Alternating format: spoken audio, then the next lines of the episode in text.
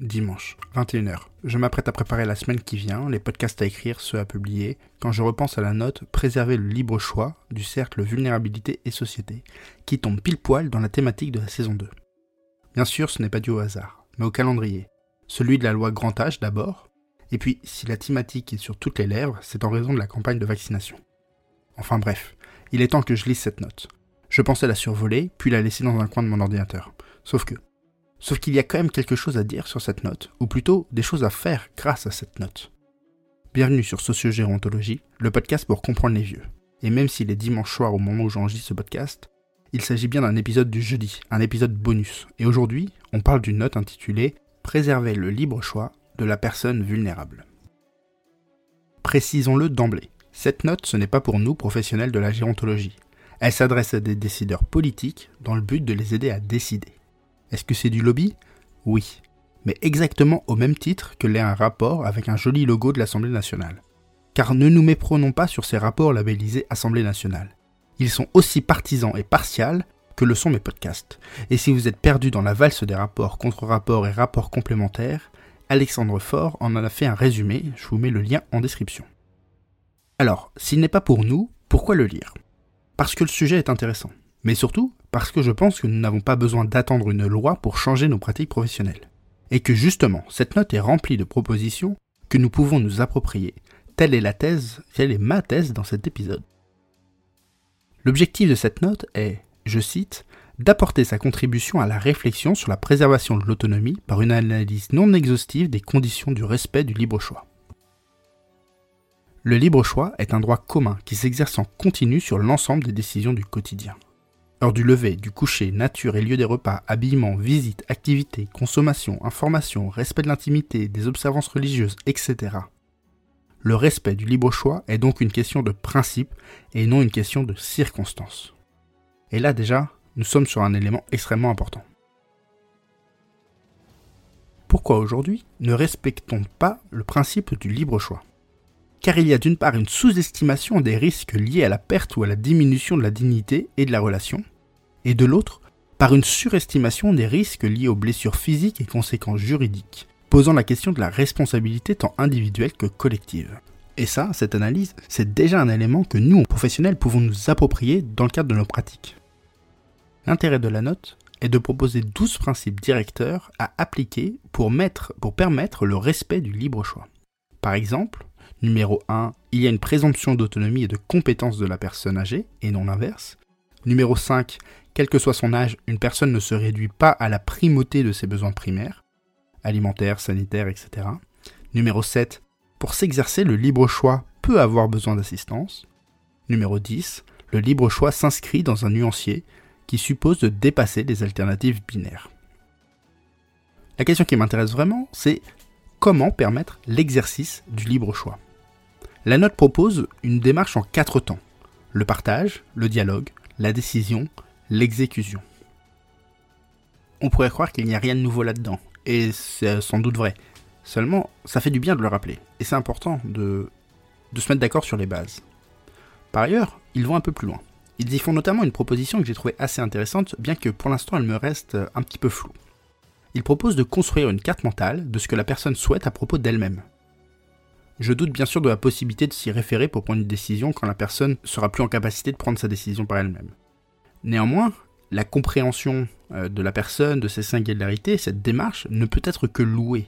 Même si tout cela semble un peu trop beau pour être vrai, ça reste quand même quelque chose qui va dans la bonne direction, et sur le principe, il est très difficile de s'y opposer.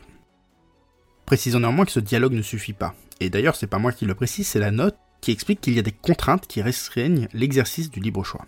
Il y a des contraintes externes, loi, système, contexte, etc.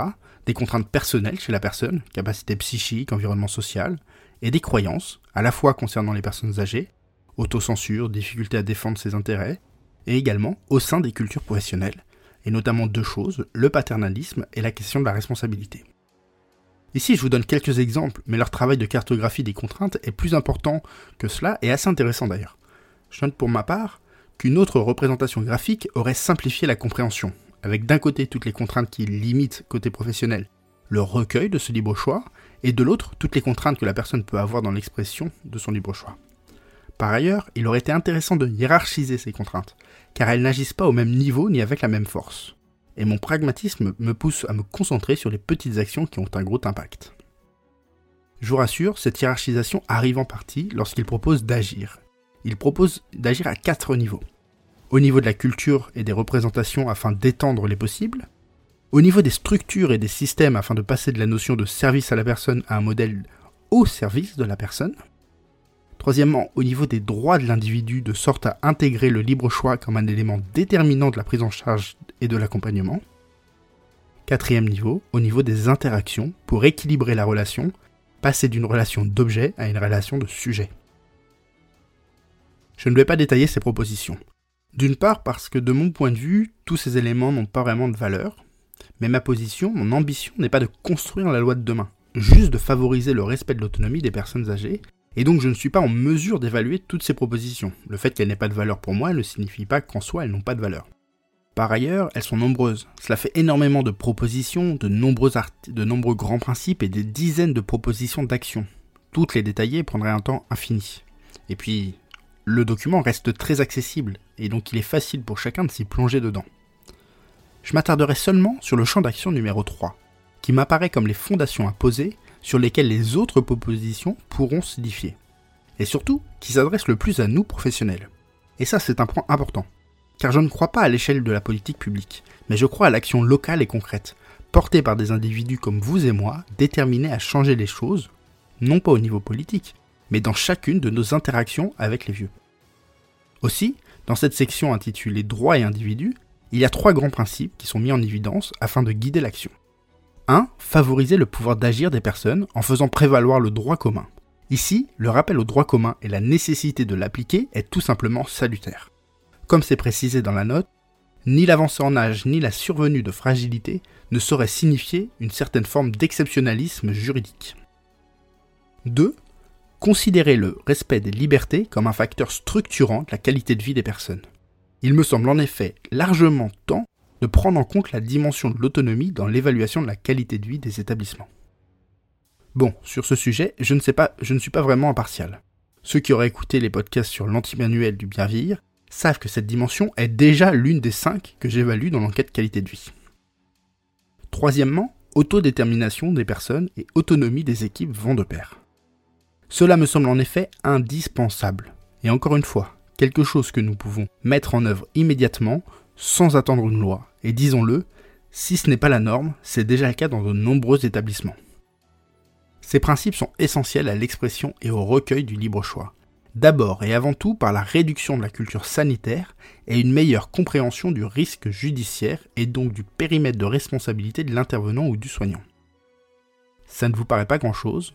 Moi, je trouve cela déjà très impactant. Pour conclure, vous aurez compris que je ne suis pas le client de ce genre de notes qui se destine à des décideurs politiques. Néanmoins, le sujet m'intéressait trop pour ne pas la lire. Et c'est d'ailleurs ma première recommandation. Jetez-y un coup d'œil. C'est court, rapide, accessible, avec des infographies intéressantes et une information hiérarchisée. Vous y trouverez de quoi réfléchir et pourquoi pas, c'est ma seconde recommandation, choisir dès à maintenant une des propositions et la mettre en place dans votre quotidien. Autre point, les 12 principes directeurs qui composent la boussole du libre choix, peut dès aujourd'hui servir de boussole à nos pratiques quotidiennes. Alors je vous l'accorde, pas facile de garder le nord avec 12 points cardinaux. Mais rien n'empêche encore une fois de commencer par un pour ensuite passer au suivant. Et vous connaissez déjà certainement mon choix. Principe numéro 1, la personne âgée bénéficie d'une présomption d'autonomie. Je pourrais noter deux limites à ce travail. La première, c'est que la note peut donner l'impression de ne s'adresser que à la vie en établissement voir les situations les plus extrêmes de la vie en établissement, là où il est nécessaire d'agir sur une échelle bien plus large, car rappelons-le, ce n'est qu'une minorité, qu'une minorité de vieux qui vivent en EHPAD. En même temps, il faut bien commencer quelque part, et l'EHPAD devrait être au cœur de la future loi, donc c'est donc un choix éditorial tout à fait logique. La seconde limite pourrait être, être qu'il en ressort un sentiment de trop beau pour être vrai, de presque irréaliste, tout est parfait, Sauf que c'est justement le but d'un think tank, avancer des idées novatrices pour faire réfléchir au niveau politique. La note n'est donc pas vraiment, en tout cas directement, pour nous. Il n'empêche que pour moi, tous les moyens sont bons pour mettre ces sujets sur la table. Et sur ce point, la note répond à mes attentes.